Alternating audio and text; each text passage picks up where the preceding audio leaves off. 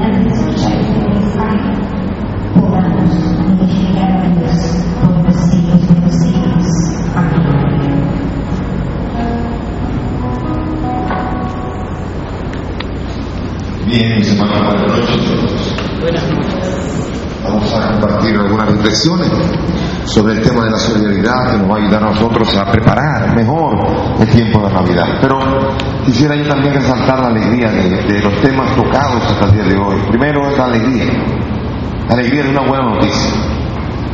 La alegría de una noticia que lo importante es quién es el que vino. El que vino es el Salvador, el Dios el que existía antes de este mundo, pues ese fue el que vino, por el que se crearon todas las cosas. La grandeza aquí está, ¿quién es el que nos ha venido a visitar? El Salvador. Es un motivo de alegría, de gozo, para que no haya nada que pueda opacar, nada pueda opacar un camino en el cual nosotros podamos ser iluminados por el Señor Jesús, aún en los momentos más oscuros de la vida. Alegría que llena también de la seguridad de que al llegar el Salvador, el Salvador nos trazó el camino. Muchas veces nosotros pensamos esa frase de mientras hay vida hay esperanza, ¿no?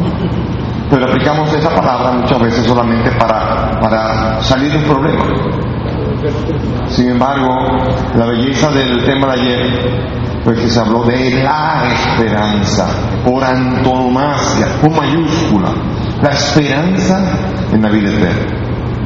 La esperanza de lo que es llegar al Señor y esa esperanza es la que hace que uno pueda caminar en la vida con seguridad, con amor, con solidaridad y con fraternidad. Porque al saber el destino, esa esperanza nos mueve a nosotros a vivir en el presente la atención esta es hermosa, esa esperanza que nos mueve a estar mirando. Es como cuando uno ve, eh, uno, está caminando hacia un lugar, pero uno tiene que estar mirando el, siguiente paso también, porque si no se tropieza. Porque está mirando hacia adelante, se da un tropezón uno y no llega por culpa de tropezarse en el siguiente camino. Por eso la esperanza está allá y nos permite a nosotros caminar. Caminar en esperanza. Caminar en esa esperanza. Y por eso nosotros podemos mirar al cielo ahora, con la posibilidad de estar allí. Esa, esa obra de redención, esa obra que, en la cual nosotros ahora, porque Jesús vino, murió en la cruz, a nosotros nos redimió y nos quitó el peso del pecado para que nuestras decisiones fuesen iguales a las de Él, similares a las de Él, sometidas a las de Él. Y por su resurrección nos justifica, nos capacita a nosotros a vivir también la fuerza de la santidad. La santidad, porque nadie puede, nadie puede pensar, nadie puede vivir la esperanza si no vive la santidad, si no vive el día de hoy. Es como un examen. Quien viene al examen, quien no ha estudiado, no puede llegar a que llegue al examen con alegría. Dile que con miedo. A lo mejor pasa y le salen preguntas fáciles, pero viene aterrado. Pero el que se ha preparado bien llega al examen con una confianza mayor. Algo así es lo que quiero hablar yo. Es decir, es lo que se habló la segunda enseñanza. Pero ahora vamos a prepararnos para el examen. La esperanza es allá y ahora vamos a prepararnos para el examen. ¿Cómo se vive en el día de hoy? ¿Cómo se vive esto? Viendo más allá, entiendo tan bellamente las palabras de San Pablo en la carta a los filipenses en el capítulo 3, del 8 al 14. Y miren lo que dice San Pablo. Más aún, juzgo que todo es pérdida ante la sublimidad del conocimiento de Cristo Jesús, mi Señor, por quien perdí todas las cosas y las tengo por basura para ganar a Cristo y ser hallado en Él no con la justicia mía, la que viene de la ley, sino la que viene por la fe de Cristo, la justicia que viene de Dios, apoyada en la fe, y conocerle a Él, el poder de su resurrección y la comunión en sus padecimientos, hasta hacerme semejante en Él en su muerte, tratando de llegar a la resurrección de entre los muertos. No que lo tenga ya conseguido, o sea, que sea perfecto, sino que continúo mi carrera por si consigo alcanzarlo, habiendo yo mismo sido alcanzado por Cristo Jesús. Yo, hermanos, no creo haber alcanzado todavía eso, pero una cosa hago. Olvido lo que dejé atrás y me lanzo a lo que está por delante, corriendo hacia la meta para alcanzar el premio a que Dios me llama desde lo alto en Cristo Jesús.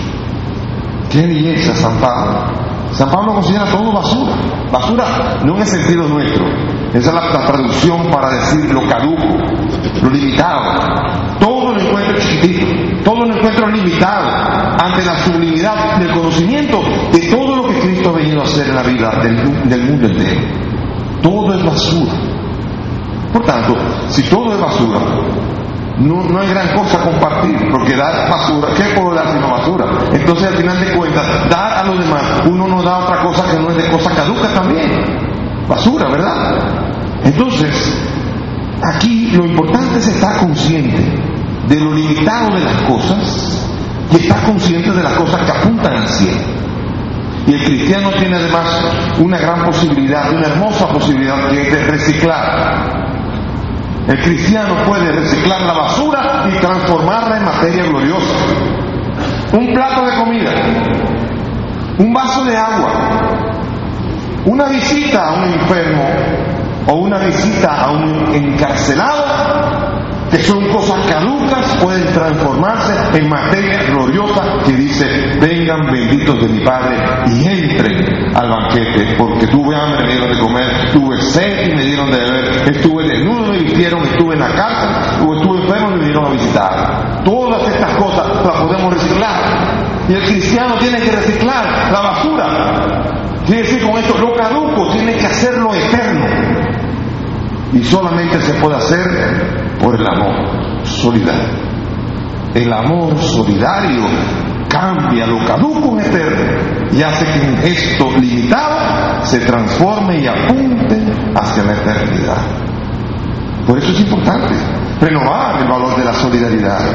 La solidaridad es esencial en nosotros. Aferrarse a las cosas de, este mundo es, basura, es mal negocio, muy mal negocio, mal negocio.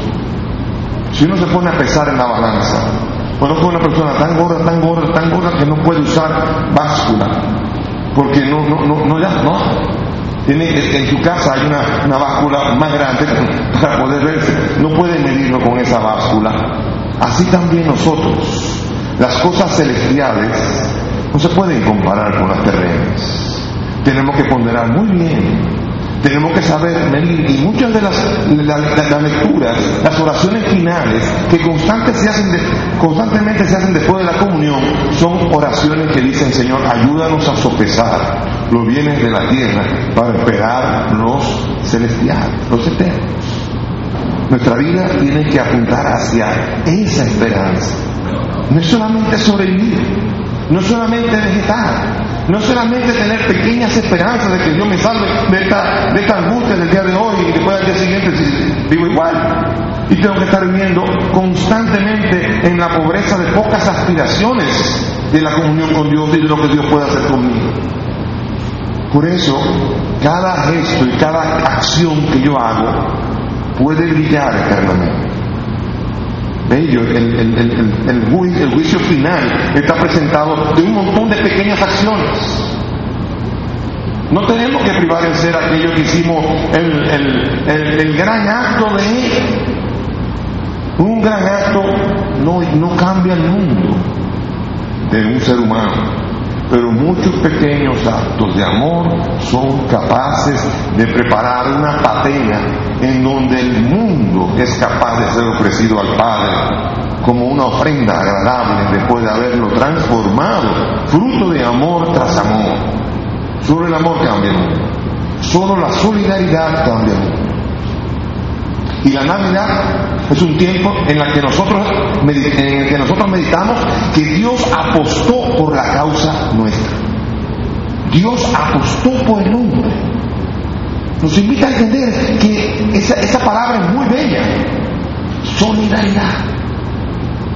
¿Cómo dice el diccionario que es, qué es solidaridad? Solidaridad, el diccionario dice que es adherirse a la causa de otro. Totalmente.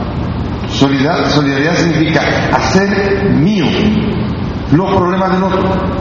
Los problemas del otro son míos Eso es solidaridad.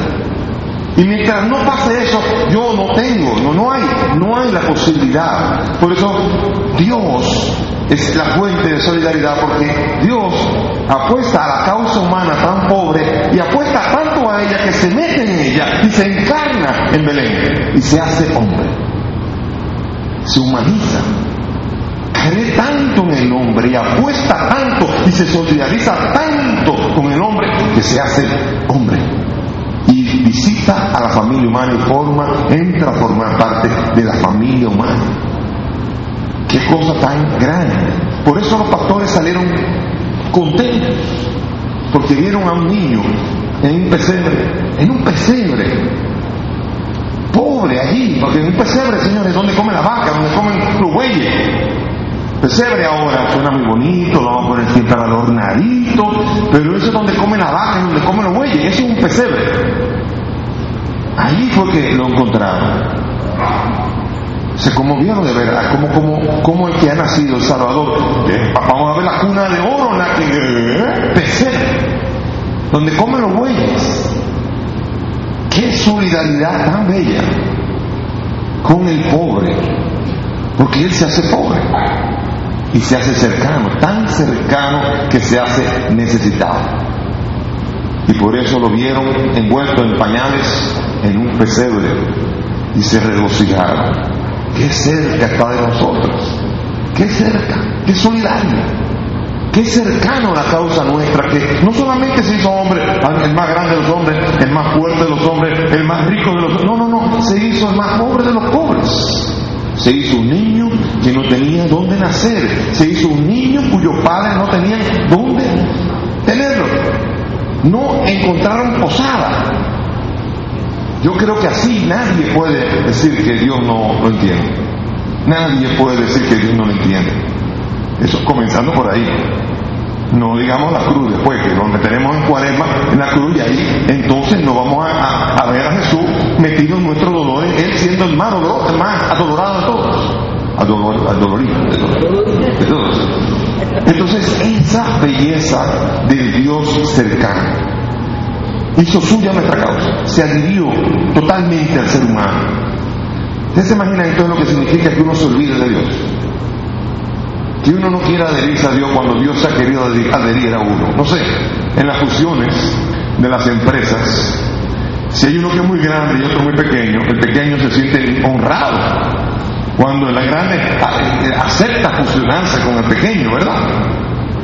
Yo no digo grande y pequeño, yo digo el infinito con, el finito.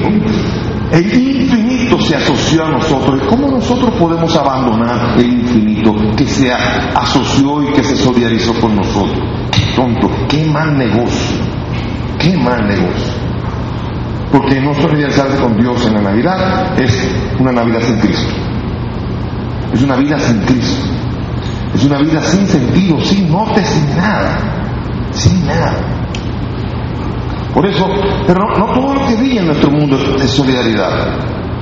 La solidaridad tiene muchas facetas falsas también, como la alegría también tiene facetas falsas y la esperanza tiene facetas falsas, como bien lo dijeron Víctor y Erika.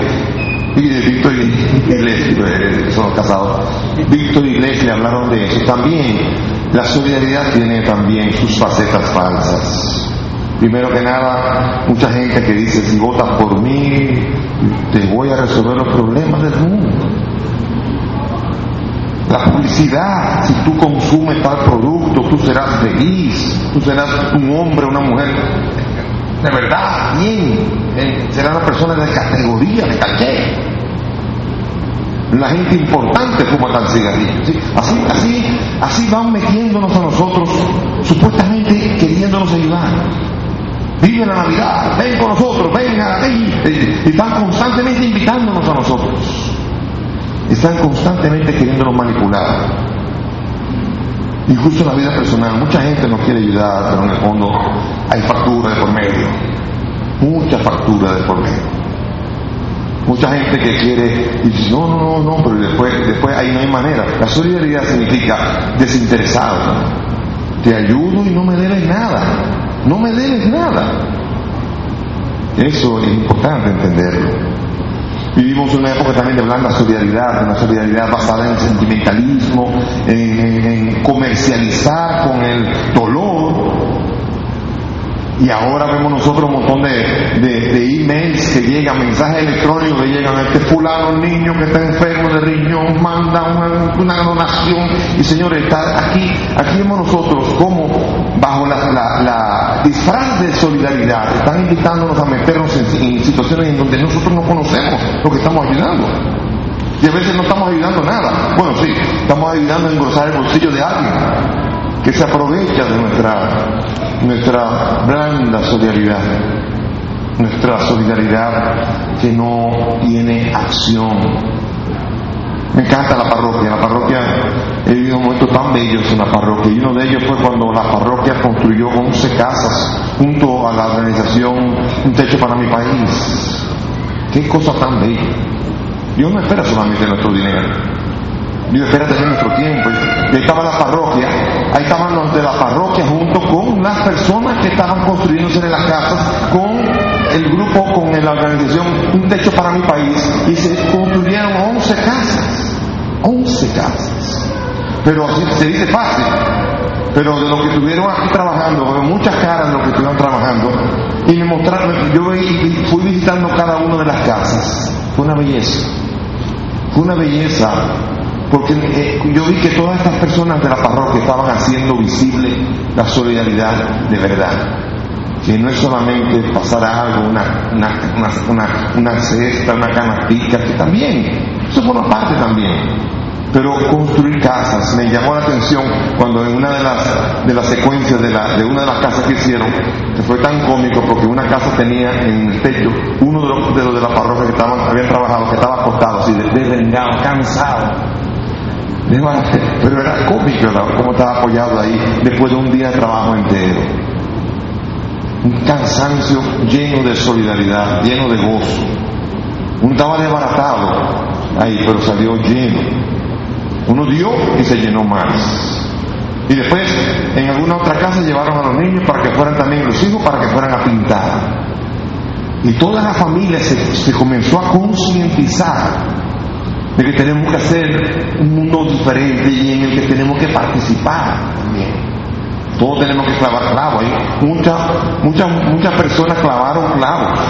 Y los que clavaron clavos están haciendo así. Y, muchos que se clavaron. Y se levantaron, se levantaron 11 casas. Y es necesario la solidaridad, porque la solidaridad es la que cambiará el mundo entero. La solidaridad no es solamente dar dinero, la solidaridad es un estilo de vida, es un modo de vivir. No es solamente dar dinero, consiste en una decisión ¿eh? de opción de vida que se inspira no en un estoicismo filosófico sádico de los filósofos que se negaban a todo y, y quién sabe por qué, sino que se inspira en aquel que renunció a sí mismo siendo Dios se inspira la solidaridad, primero que nada en la encarnación. ¿Eh? siendo él de condición divina, no retuvo ávidamente ser igual a Dios. Él, siendo Dios, nos miró, se compadeció, se condolió y se hizo uno de tantos. Y no solamente eso, después de eso murió en la cruz. O sea, se humilló hasta lo último capaz de renunciar a su propia condición. Renuncia. También se inspira en, la muerte por amor, porque Jesús no solamente renunció a su condición, sino que después de que renunció a su condición y se rebajó de dignidad, también se, se rebajó también aceptando la muerte por amor. Muerte por amor.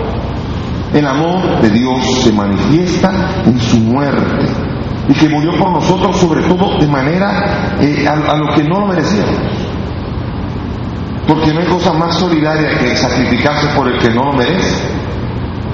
Y Él lo hizo, dice, en eso consiste el amor de Dios, en que, en que Él murió por nosotros en la cruz, aun cuando éramos pecadores, porque morir por un justo tal vez aparezca alguno, dice el capítulo 5 de la carta a los romanos, pero el amor de Dios consiste en que nos amó aun cuando éramos pecadores, es decir, aun cuando no lo merecíamos. ¿Cuántos de nosotros, a los que no lo merecen, está bueno, me ahorro uno, uno menos, un regalo menos. ¿Cuán fácilmente nosotros, a los que creemos que no merecen, nosotros somos capaces de empobrecer nuestro corazón, cerrándolo a los demás? Pero la inspiración de la solidaridad viene de que Jesús murió por amor al que no lo merecía. Importante. Y después, a la invitación que nos hace el Señor a tomar la cruz. Dice el Evangelio, si alguien quiere venir en pos de mí, ¿eh? niéguese a sí mismo. Renuncie, niéguese a sí mismo. Tome su cruz. Y entonces sígame. No, que yo, ¿tú qué? No, pero que el dolor, agarre su dolor. No, pero que yo no, yo, yo tomé la cruz y ahora tú tomas la tuya y me sigues. El Señor está dando una condición si tú de verdad quieres seguirlo. Niégate a ti mismo. Yo digo que la medida del ser humano consiste en la capacidad que tiene el ser humano de negarse a sí mismo. En eso, las mujeres dominicanas superan en mucho promedio a los hombres. Escúchame que lo diga así. Muchas mujeres tienen que estar constantemente negándose, mordiéndose los labios, aguantando la violencia, porque cuando hay prepotentes, el más fuerte la más duro. Cuando hay dinero por medio que gana más, normalmente manda a callar al otro y las mujeres han tenido que para que haya matrimonio, para que los hijos sigan, y constantemente hay mujeres en nuestra sociedad que son heroínas capaces de renunciar a su propia dignidad con tal de que siga la familia, con tal de que los hijos tengan al padre, con tal de que todo vaya en armonía, son capaces de inmolarse a sí mismos. Hay hombres también así, por favor. No estoy tampoco echando por tierra los hombres. Estoy hablando muchas veces en la, vida familiar, pero en la vida de, de trabajo y en muchas otras relaciones, ¿cuántas veces, cuántas veces no hemos sabido renunciar a nosotros? Y heridos por un orgullo falso, por pretensiones falsas de ser lo que no somos, ¿cuántas veces nosotros nos hemos olvidado de tomar la cruz y colaborar con el plan de salvación del Señor. Por eso, la gran pregunta que tengo que hacer es, ¿a qué tengo que renunciar? ¿Tú y yo? ¿A qué tengo que renunciar? ¿A qué debo renunciar? Primero que nada, a los planes propios. Los planes, tu vida no está para ti. Tú no fuiste creado para, para, creado para que tú seas el centro de tu vida. Tú fuiste creado para que tú sirvas al Señor. Por tanto, si tú quieres de verdad darle sentido a tu vida, tienes que comenzar a preguntar al Señor qué es lo que quiere de ti. No basta con decir, Señor, mira, plantea aquí batatas y el Señor te estaba pidiendo yuca por ese lado. ¿De qué vale hacer mucho de lo que Dios no te ha pedido? Y de eso nos sobra, nos sobra. Me llama la atención esa historia de ese hombre, ese hombre, yo la he contado aquí. Este hombre que trabajaba en el supermercado. Ese hombre que ganaba dinerito. Eso fue hace años atrás. Ese hombre ganaba X cantidad. Yo voy a poner un dinero, no, puedo decir, no me acuerdo ahora cuánto era porque se ha devaluado en veintipico de años dinero, que, qué yo, ganaba tres mil pesos, dos mil. Era un hombre muy leal. Pertenecía a un movimiento de la iglesia. Y él se dedicaba a tratar de llevar a todos a la iglesia, a Cristo. Y él decía, yo, yo voy a llegar hasta el gordo, grande, también lo voy a llevar. Era un hombre apostólico, pero era, era, era inmejorable en el trabajo. Y entonces lo, lo que hicieron fue, bueno, pues los otros, otros dueños del mercado lo, se dio cuenta de él y lo ofreció le ofreció bastante más y le ofrecía dos. Le dijo, yo te pago tres. Le aumentó un 50%. Y él le dijo así, le dijo, no, no puedo. Yo tengo una tarea que hacer aquí y no acabado. Así que escúchame, yo no tengo un trabajo que hacer aquí, así que lo siento. Yo le llamaré cuando haya acabado. y ¿para qué? Y siguió. Y hasta que no llegó a tratar de predicarle al último de los que estaba allí, estuvo en ese, en ese supermercado. Después de que acabó con todo, ya con todo el mundo trató vino, vino, quien no vino, no vino, pero se le anunció a todos la buena nueva, entonces fue al dueño del supermercado que quería contratarlo. Y le dijo, ahora ya acabé, yo no sé si usted me quiera contratar ahora, pero yo he acabado con mi trabajo ahí, así que usted me dice. Quedó tan sorprendido el dueño del supermercado que le pagó cuatro mil. Entonces, sorprendido de lo firme y claro que estaba ese hombre en la vida, que quería. Digo, este es un hombre que vale. Pero lo, importante no son los cuatro mil pesos. Lo importante es la capacidad de decir no. Cuando uno cree que por cualquier cosita que me van a aumentar tanto en otro trabajo, Dios me lo envió. Pregúntele a Dios si se lo envió él. Ve a ver en el remitente si fue Dios que se lo mandó. O cuando llegó un novio, Dios me lo mandó. No, ve a ver si, Dios de verdad le mandó. ¿Cuántas veces le pegamos a Dios lo que, lo que no, es no ha venido de Dios? Nos encontramos en el camino y le ponemos la firma de Dios y le decimos que Dios lo mandó. Peligroso eso. Porque así de esta manera nosotros no podemos ser solidarios con un Dios. La solidaridad también consiste en un una necesidad de replantearse el modo de consumo, el modo de consumir. No puedo decir yo simplemente que porque tengo mucho tengo derecho, me lo gané yo, yo puedo gastarlo como yo quiera. No es así. La solidaridad implica también un modo de replantearse cómo se consume, cómo se gasta, no vivir de espaldas a lo que pasa en el mundo, desentendido de lo que está pasando en el mundo. Es imposible pretender ser, ser, eh, solidario si uno no es sobrio con el modo de consumir. Hay un hombre que le pidió a otro una ayuda. Ese hombre tenía eh, los medios suficientes para que sus empleados lo ayudaran a construir la casa que estaba haciendo en un importante resort pero le pidió ayuda a otro, a un amigo suyo, y le dijo, por favor, mándame tal cosa. Y en eso, en el trajín, le dijo, tú no puedes mandar a los empleados tuyos para que pongan esa ventana, para que hagan este, para que pongan aquello. Y dice, pero tú puedes hacerlo. ¿Por qué? Las palabras de ese hombre fueron, no, es que yo no quiero que mis empleados vean lo que estoy haciendo aquí. Él mismo se avergonzaba de que sus empleados se dieran cuenta de cómo estaba consumiendo. Eso quiere decir una doblez de vida completa. O por un lado tiene empleados, además es cercano a ellos, relaja, juega hasta dominó con ellos, pero que no vean donde yo vivo, porque esto que este monstruo que estoy construyendo, mejor que no lo vean. Mejor que no vean mi corazón tan poco solidario. Tenemos que plantearnos de verdad.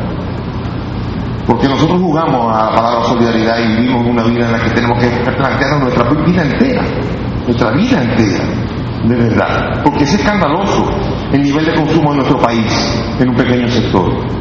Es escandaloso. Se abusa.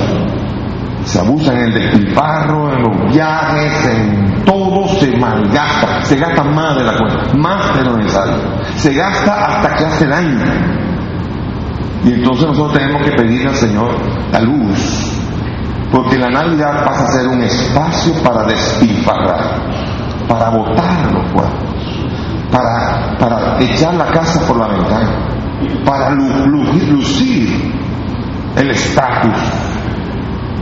Cuando el Señor bajó de estatus, la actitud del Señor solidaria hace el bajón más alto de estatus que nadie puede hacer. Nosotros no podemos en el día en el que celebramos ese bajón de estatus del Señor, nosotros pretender mostrar uno que no es nuestro, que no nos pertenece, que no nos corresponde. El Señor habló muy duro y sigue hablando muy duro. El Señor sigue invitándonos a nosotros y en América Latina y en el mundo hay una brecha demasiado grande. Y en América Latina y en nuestro país es intensa la brecha de la pobreza y la riqueza. Es escandaloso. Y me encanta a mí ver a la gente que tiene más patrimonio, ser capaz de decir que es la persona que hay que, hay que combatir la pobreza. No se imagina, uno oye unos discursos, uno los compra, pero la brecha sigue. La brecha sigue todavía. Y eso no es de ahora. Y no es de ahora que están hablando de esto y advirtiendo. Hay una palabra de San Basilio. San Basilio es del siglo IV después de Cristo, sí, señores, de hace tiempo ya. La, palabra de, San Basilio, díganme si no pegan a esta parroquia, a este país. Lo que a ti te sobra te pertenece a. El pan que tú guardas le pertenece al hambriento. Los vestidos que tienes en tu cofre al desnudo. El calzado que se pudre en tu casa al descalzo. El dinero que atesoras al necesitar. Parece del siglo XXI. Es fuerte lo que está diciendo San Basilio. Y eso pica, ¿eh? Por eso mataron al Señor. Porque cuando se metía a pichar con duro, le bateaban con duro porque no aceptaban un lenguaje tan fuerte de necesidad de replantearse de verdad el estilo de vivir nuestro. Sin que eso quiera decir ahora que Dios nos quiere a todos cero, arrastrado, no es eso, pero sí es necesario hacer un acto, porque la Navidad es un tiempo para crecer en la solidaridad, y la solidaridad es hacer suyo, de uno los planes de otro, las aspiraciones y las necesidades y los problemas de otro. Y la Navidad es un lugar, es un espacio para esto, sabiendo e inspirado en que Dios sabía nuestra necesidad y para dar lo que era necesario para nosotros, se dio nada más y nada menos que Él mismo. Se dio, se entregó, se anonadó, se negó a sí mismo. Muchos dicen, ¿Y qué puedo hacer yo? Porque yo soy uno solo. Yo no voy a resolver los problemas del mundo. Yo no voy a resolver los problemas de la humanidad yo solo. Hay un refrán escocés, un proverbio escocés que dice así, muy interesante. Muchas cosas pequeñitas, en muchos lugares pequeños, hechas por mucha gente pequeña, pueden transformar el mundo. Fuertes. El mundo no se construye con grandes actos, sino con muchos y repetidos actos de solidaridad de muchos cristianos que siguen manifestando el amor solidario que tuvo Dios hacia ellos. ¿Quién no quiere cambiar al mundo? Hermano, quisiéramos, quisiéramos la medalla de que yo, yo cambié el mundo. Sin embargo, el mundo no se cambia. Gracias a Dios, el mundo no cambiará a través de ningún protagonismo el, mundo cambiará en la medida en que cada vez más las personas quieran dejar de ser protagonistas de la historia y comiencen a interesarse en los que necesitan ayudar. De esta manera entonces la experiencia será bella, cuando los pequeños actos cambien el mundo. Hay una señora, una viejita de 88 años, ella hizo algo por mí muy hermoso, me reservo lo que hizo por mí, muy bello. Pero esta mujer es desesperante. Hace tiempo que no la, no la había, desesperante. Cuando uno la oye, a los dos minutos le dan uno de cerrar el teléfono, porque es agobiante, realmente. Una persona que es una expresión del dramatismo tremendo. Y me llamó, eh, eh, creo que fue el juego el viernes, en un momento que estaba yo con mucho trabajo. Y le dije, sí, el domingo a las 4 voy a ver a tu casa. Sí, ay, muy bien. Eh, ya, y se cerré. Y llegó el sábado, llegó el domingo. El domingo estaba yo en la casa de una familia, me sentía muy bien allí. Me había quedado ahí. Pero me vino esa vida. Qué poca gana tenía de ir, de verdad, tengo que decirlo así. Oh. Sin embargo, me fui de la casa y me despedí, nadie sabía dónde iba, me voy. Fui para allá. Llegué a las 4 y 5, no a las 4. Esa mujer me estaba esperando afuera. Y esa mujer decía, yo no puedo creer que usted vive. No puedo creer. yo, yo estaba seguro de que usted no iba a venir. Y esa mujer se quedó durante una hora. Yo fui regalo que cambió su mundo en ese momento. Ese gesto tan bello que para mí fue, para ella fue todo. Vive en la soledad.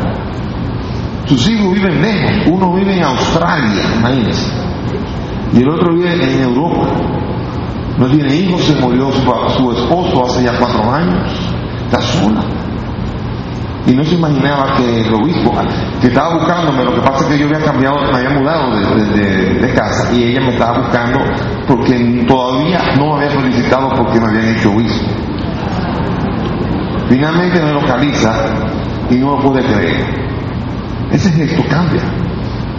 Y si ese gesto tan pequeño, que hacer tanto, puede hacer tanto una persona, ¿qué no puede hacer cuando todos juntos seamos capaces de hacer gestos un poquito más fuertes? Un poquito más solidarios. No es a través de grandes actos heroicos, es a través de muchos simples y bellos actos que construyen que el mundo se hará nuevo. Y tenemos que entenderlo así, para que nosotros podamos entender la solidaridad. La solidaridad puede ser así a través de eso, porque este sensibilizarse, porque la solidaridad tiene un aspecto muy importante, que es la sensibilización es solidario, una persona que, busca la información, que se preocupa de lo que está ocurriendo. Y no se contenta con lo que dice el periódico, la televisión o el internet, sino que busca realmente lo que está pasando. Y busca hacer suya la causa de problemas que hay alrededor.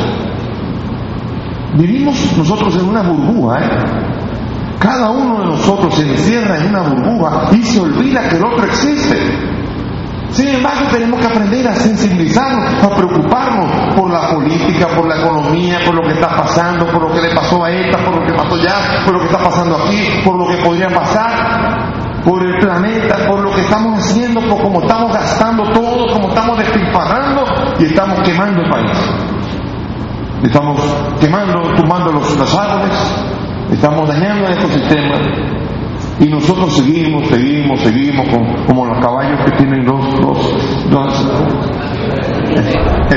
Y, y no, ven nada más que para, para su propio pequeño mundo y sus propias pequeñas aspiraciones. Tenemos que aprender a que se nos quiten la sombra de los ojos, porque si no, tampoco podré yo experimentar la belleza de la Navidad.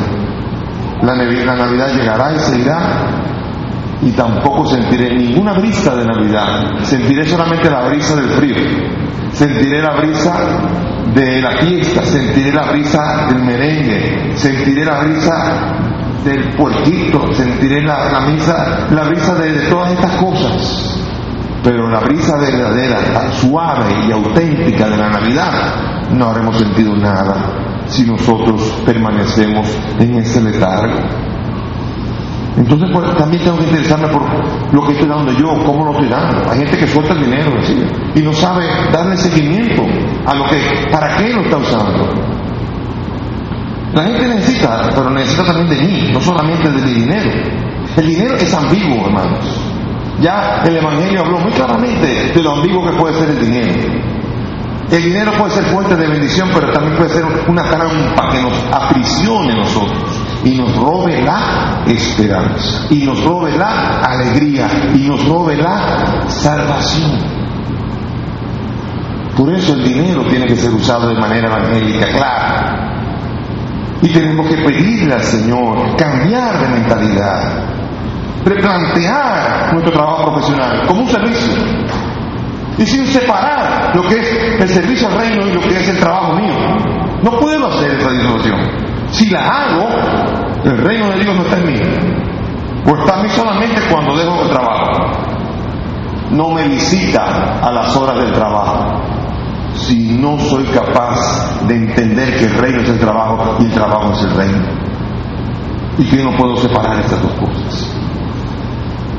Por eso nosotros entendemos como qué pasó en el profeta Ageo que se quejó. El profeta Ageo en el capítulo 2, 1 mismo se quejó de que el pueblo cuando llegaron los enterrados, cada uno comenzó a construir su casita. Y el profeta dijo, pero ustedes están preocupados por su casita y la casa del Señor que les dio la tierra, la tienen destartalada. Y el pueblo de Dios construyó el nuevo templo después de que cada uno había construido su casita. Después de que cada uno construyó su casita, vamos arriba entonces con la casa del Señor. El Señor quedó de último. Y esa casa ahora está en el piso. No queda piedra sobre piedra.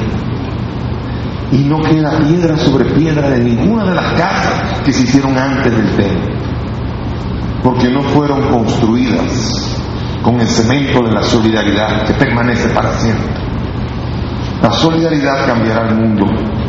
Y tenemos que pedirle al Señor esa capacidad de, entender y, entender que, no podemos seguir en, en, esa, carrera por el crecimiento ilimitado de económico, familiar y macroeconómico, en la empresa, en todo creciendo, creciendo, creciendo y entendiendo que mi deber es hacer crecer mi patrimonio. Mi deber es preguntar al Señor qué quiere de mí.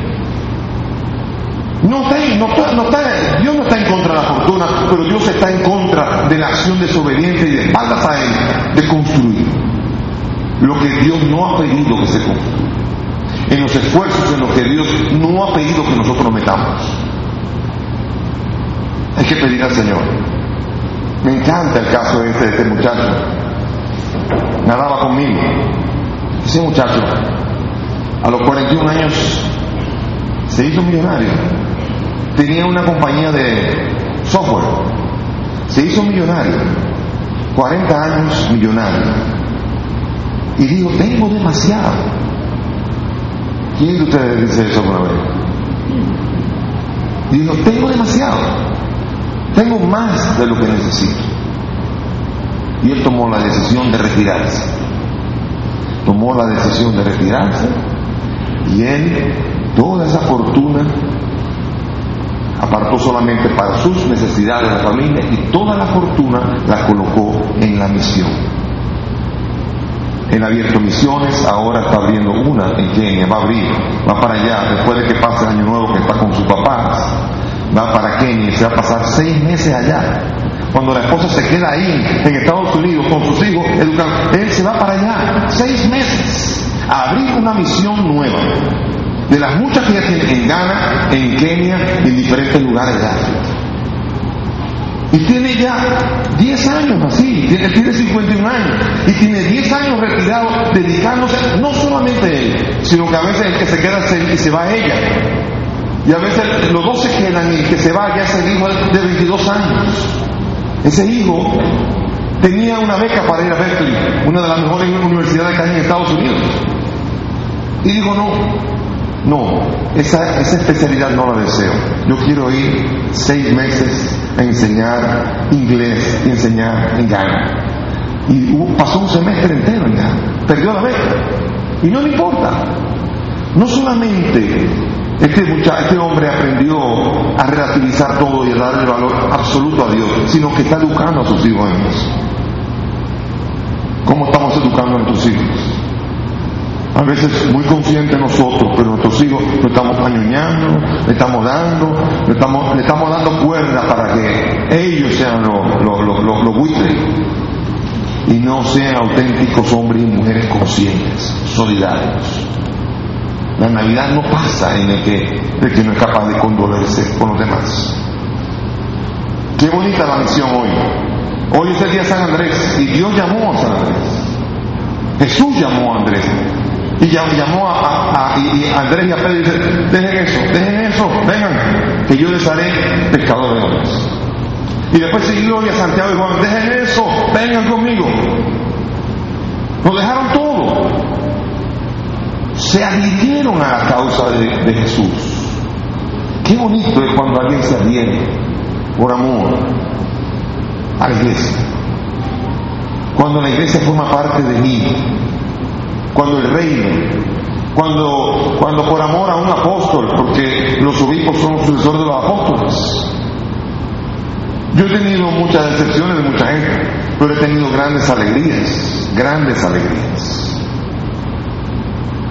Tengo una gran alegría de una persona que aceptó un trabajo cuando lo ofrecían posiblemente casi una vez y media o el doble. Aceptó un trabajo que en nombre de la iglesia se le pedía. Y escuchó la voz del pastor a través de su apóstol diciendo, te necesito allí.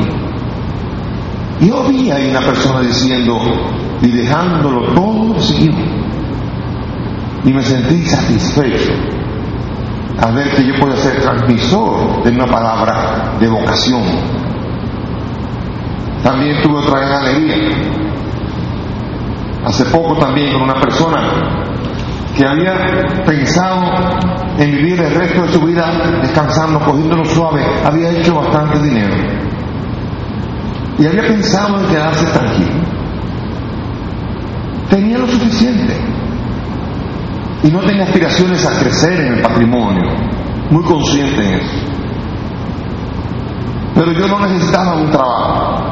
Un trabajo que le va a comprometer Óigame, después de que uno tiene la inercia de que frenó y que tiene ya unos buenos años ahí, donde el trabajo es suave, de repente tomar otra vez impulso y, aceptar por amor, por solidaridad y por apostolado un trabajo de nuevo, volver otra vez a la actividad. Yo vi ahí otra vez a alguien que como Andrés y Simón dijeron, y dejándolo todo, le siguieron. Eso es solidaridad, hacer suya la causa de otro. Y a mí me alegra cuando veo eso. Me alegra porque cuando veo eso digo hay esperanza, hay motivos todavía para saber que hay apóstoles, hay gente que es capaz de, de responder a la vocación, a una vocación, a una llamada. Qué alegría es ver que hay personas todavía que son capaces de negarse a lo que se habían planeado para atreverse a meterse en un lugar donde no entienden, donde hay que tirar la red, donde salen peces, quién sabe. Y, normalmente si uno le cree al Señor saldrán peces y los panes se multiplicarán y caminaremos sobre las aguas. Todo eso ocurrirá. Estoy hablando de imágenes en la fe de que Dios estará con nosotros. No hay que tenerle miedo. No es la cuenta bancaria la que nos da la seguridad. No es eso. Nada de esto nos da la seguridad. Porque a fin de cuentas, hermanos, usted y yo nos presentaremos delante del Señor un día, tendremos que dar cuentas. Y tendremos que buscar dónde estuvo la solidaridad de nuestro día, dónde estuvo. Porque eso es lo que nos va a pedir. Va a decir, no, no, quédense con todos los bolsillos, saquen solamente las historias de solidaridad que ustedes tengan, saquen Tuve hambre y me dieron de comer, tuve sed y me dieron de beber, etcétera, etcétera, etcétera. Yo tuve la alegría también en mi vida de vivir el regalo de la solidaridad varias veces. Antes de trabajar, digo, antes de trabajar, antes de, de la llamada al Señor, yo trabajaba. Trabajaba en una compañía eh, muy demandante, muy demandante, que me demandaba también el sábado. Pero yo tomé la decisión de decirle al jefe, yo no voy el sábado, no voy el sábado. Si quiere vengo el domingo, pero el sábado no. No por comodidad, sino porque me enteré que había unos batallas en los llanos.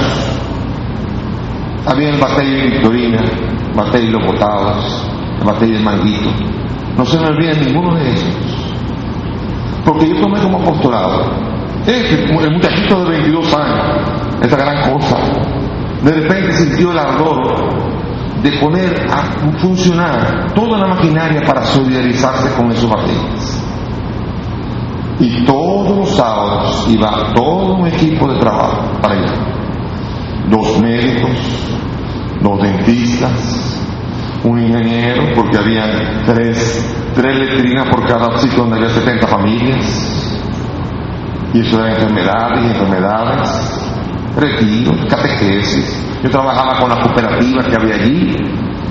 Los jóvenes, compañeros míos se dedicaban a ir por los, por los médicos para pedir eh, eh, recetas, muestras gratis de cosas que necesitaban. Y formábamos una auténtica farmacia donde el doctor podía recetar. Fueron dos años, sábado tras sábado, donde le digan a mi jefe, no, si quiere vóteme, pero no, porque el sábado no es ni, suyo ni mío. Y eso fue un gran regalo que Dios me dio. Dos años, ser consciente de, que el otro necesita y de que yo tengo que aprender también a condolerme con el otro y a unirme a la causa de otro. Todavía me encuentro con gente del maldito Uh, y lo recuerdo todavía con una, gran alegría. Eso fue de los 22 a los 24 años. Fueron dos años preciosos en donde la solidaridad me enseñó a mí, no yo a él.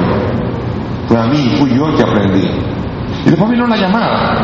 La llamada, bueno, implicó también entregarle mi vida, entregarle mis planes ya completos. Ahora no era el sábado, sino que era también de lunes a domingo, todo, de domingo a lunes, digo, todo lo demás también. Dejarlo todo.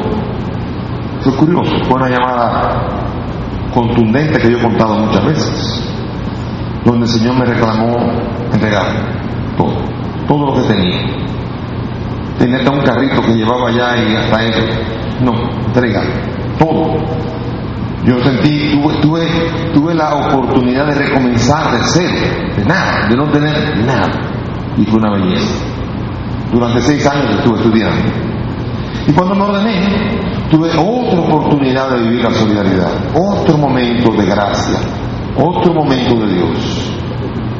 Cuando yo me ordené, mi obispo Todavía, todavía el obispo que es el arzobispo López Rodríguez, mi hermano en el episcopado ahora, él me nombró cuando me ordené canciller y me nombró secretario para ir a viajar con él a todos los lugares, porque él era presidente del CELAM y tenía que ir a, todos, los países, todos los países de, Latinoamérica y Roma. Pedía que yo lo acompañara, lo ayudara para su colaborador.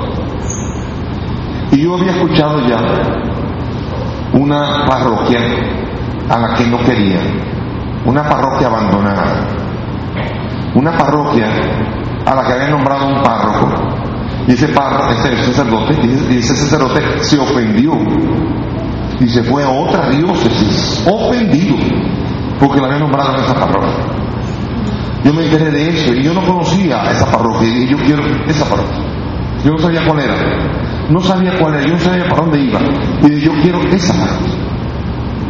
Y cuando estuve trabajando como diácono con esa parroquia, me enamoré tanto de esa parroquia, Caputillo, que cuando me ordenaron yo le dije al señor cardenal, yo no se ofenda conmigo, pero no le voy a aceptar el trabajo. Yo quisiera, si usted me lo permite, que me dejara vivir en Capotillo no solamente ir a Capotillo a trabajar, yo quiero trabajar en Capotillo pero viviendo allá. Él se sorprendió, pero dijo, como además no encontraba a nadie que trabajara allá. me metí y me metí de cabeza, tuve la alegría de que construimos la casa y que, cuando vieron construir la casa me ayudaron a construir la casa todos los que estaban allí y me, me sentí acogido cuando todos hicimos la casa entre todos. La casa de, de una pared de madera, otra de cemento y el techo de zinc. Allí durante cuatro años viví cuatro años felices entre la gente. Recuerdo que había una, una muchacha que me decía, pero yo no sé qué tú haces aquí. O sea, tú podías estar tan cómodo, tú podías venir e irte, pero tú, a pasar trabajo aquí, ¿a qué tú vienes? ¿Cómo que tú estás aquí viviendo con nosotros? Y yo entendí ahí las palabras que me inspiraron a mí para mi tesina en la tesis de espiritualidad, cuando yo entendí la importancia de la inserción y de la encarnación. Y entendí las palabras y puso su tienda entre nosotros. Y cómo uno tendría que decir a Jesús, pero Jesús, ¿y a qué tú viniste aquí? Es Navidad, pero tú ya podías haber mandado bendiciones, pero venir aquí a pasar trabajo como nosotros. Yo me sentí un poco Jesús, ¿sabes? me sentí un poco embajador de la solidaridad de Jesús cuando renuncié a la oportunidad de trabajar, a viajar, a conocer toda América Latina y Roma, en lugar de eso preferí entrar por la puerta de atrás en el ministerio y servir. Y fue un gozo, servir. Fue un gozo ese servicio. Después me, mandaron a Roma, allí me, pusieron a hacer lo que me gusta, a estudiar mucho, ocho años, volví para acá, seminario, y después pasó lo siguiente, el Señor me pidió más Porque cuando el, diaconado lo pedí yo, yo mandé una carta al obispo, digo, yo quiero ser ordenado libre y voluntariamente diácono.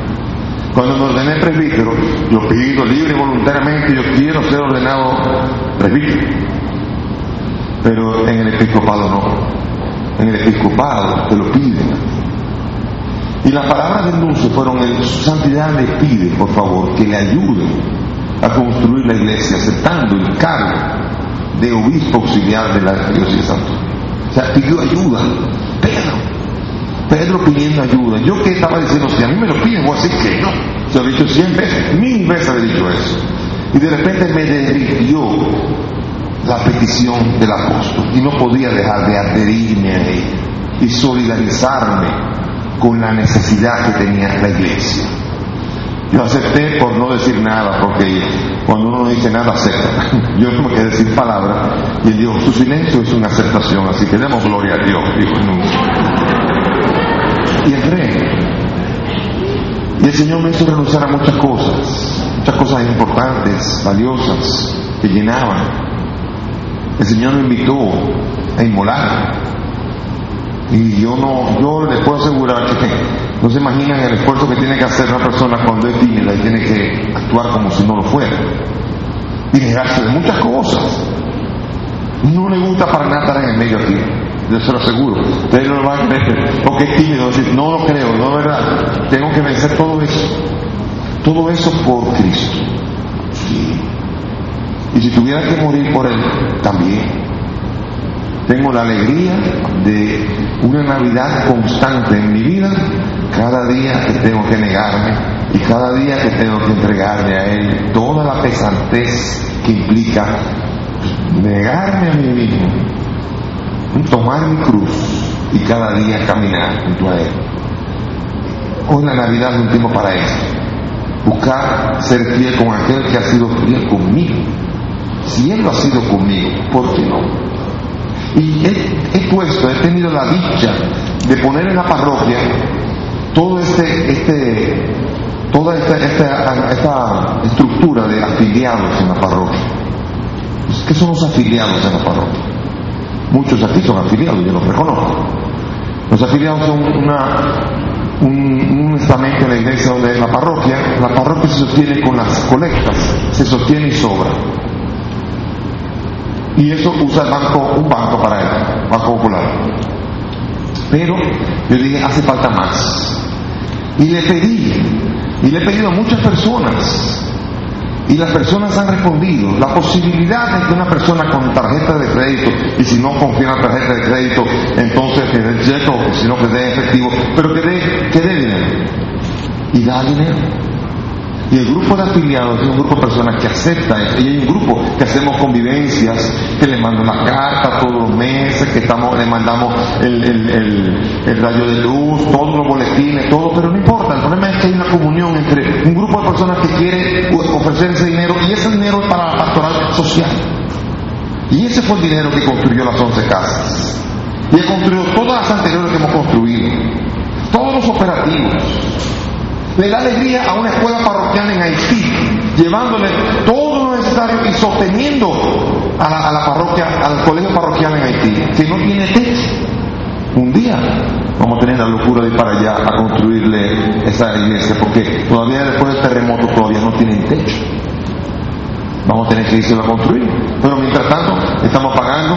¿Sabe cuánto vale una, el estudio de un año entero de un niño haitiano de esa parroquia?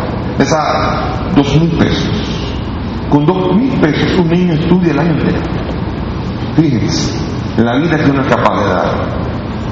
Tenemos 200 niños allá. En San Francisco de Macorís también tenemos. En, algunos lugares tenemos la alegría. No se imaginan la riqueza. La gran riqueza que tiene la parroquia es los actos solidarios que ha hecho. Y en los cuales yo he visto involucrados a la mayoría de los que. Navidad es el tiempo para renovar la solidaridad, para que nosotros seamos, más capaces de ser conscientes y sensibles a los demás. Y esto les servirá de señal. Encontrarán un niño envuelto en pañales y acostado en un pesebre. Cada vez que te encuentres con alguien que necesita, ahí está el niño Jesús en el pesebre, esperando que tú vayas a servirle.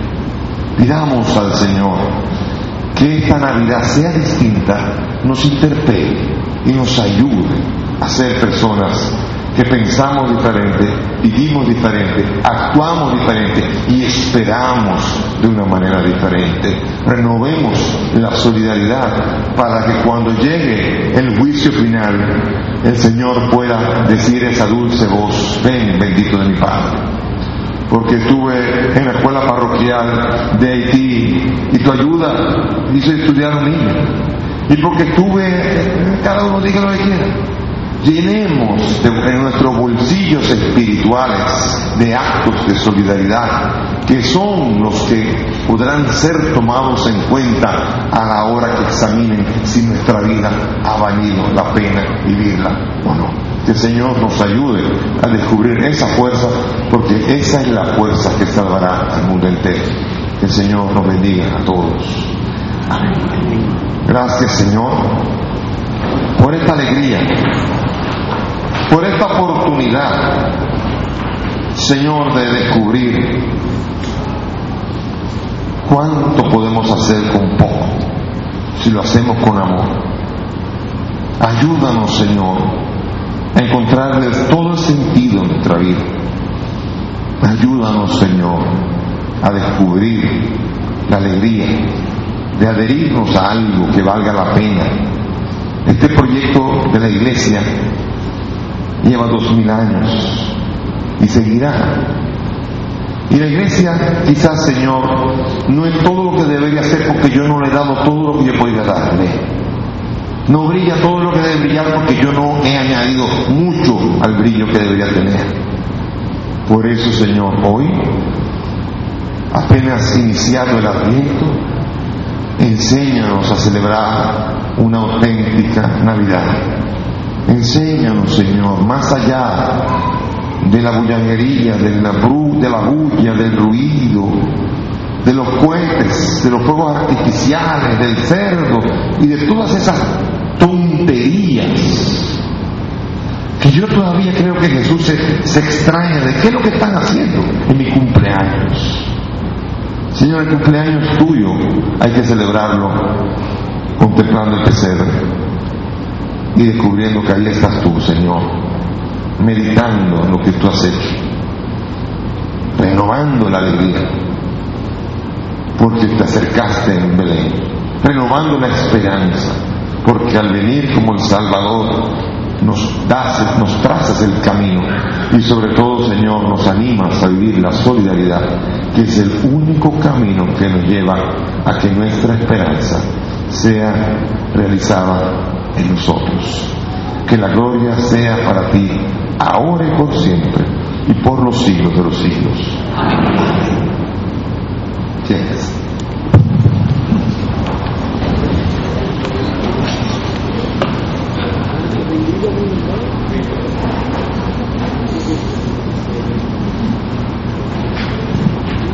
Damos gracias a Dios de nuevo por el cierre de esos tres días maravillosos para todos los que hemos podido participar en este retiro.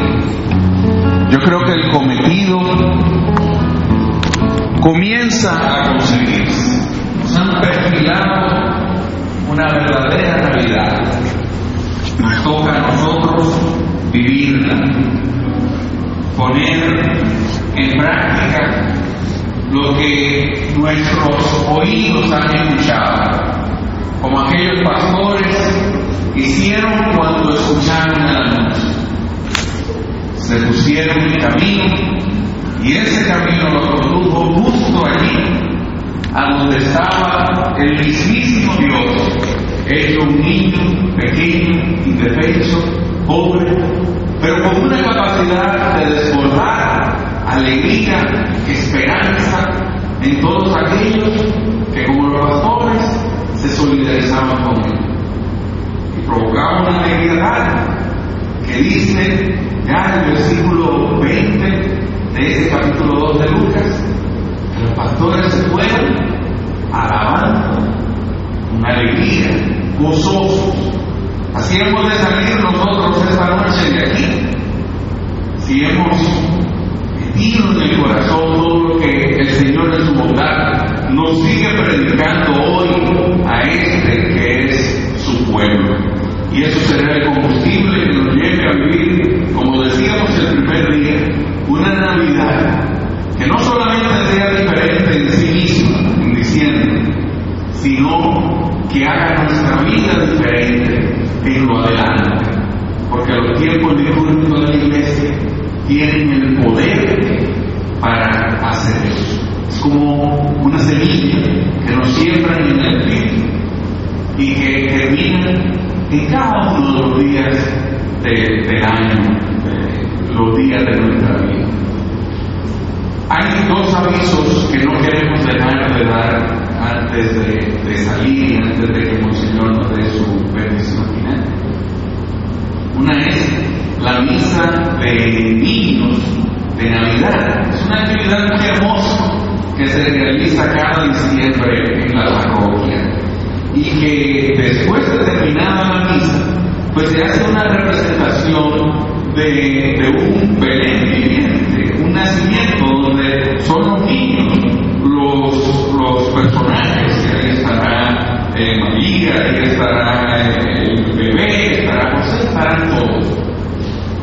De que sean los pastores, muy especialmente este año.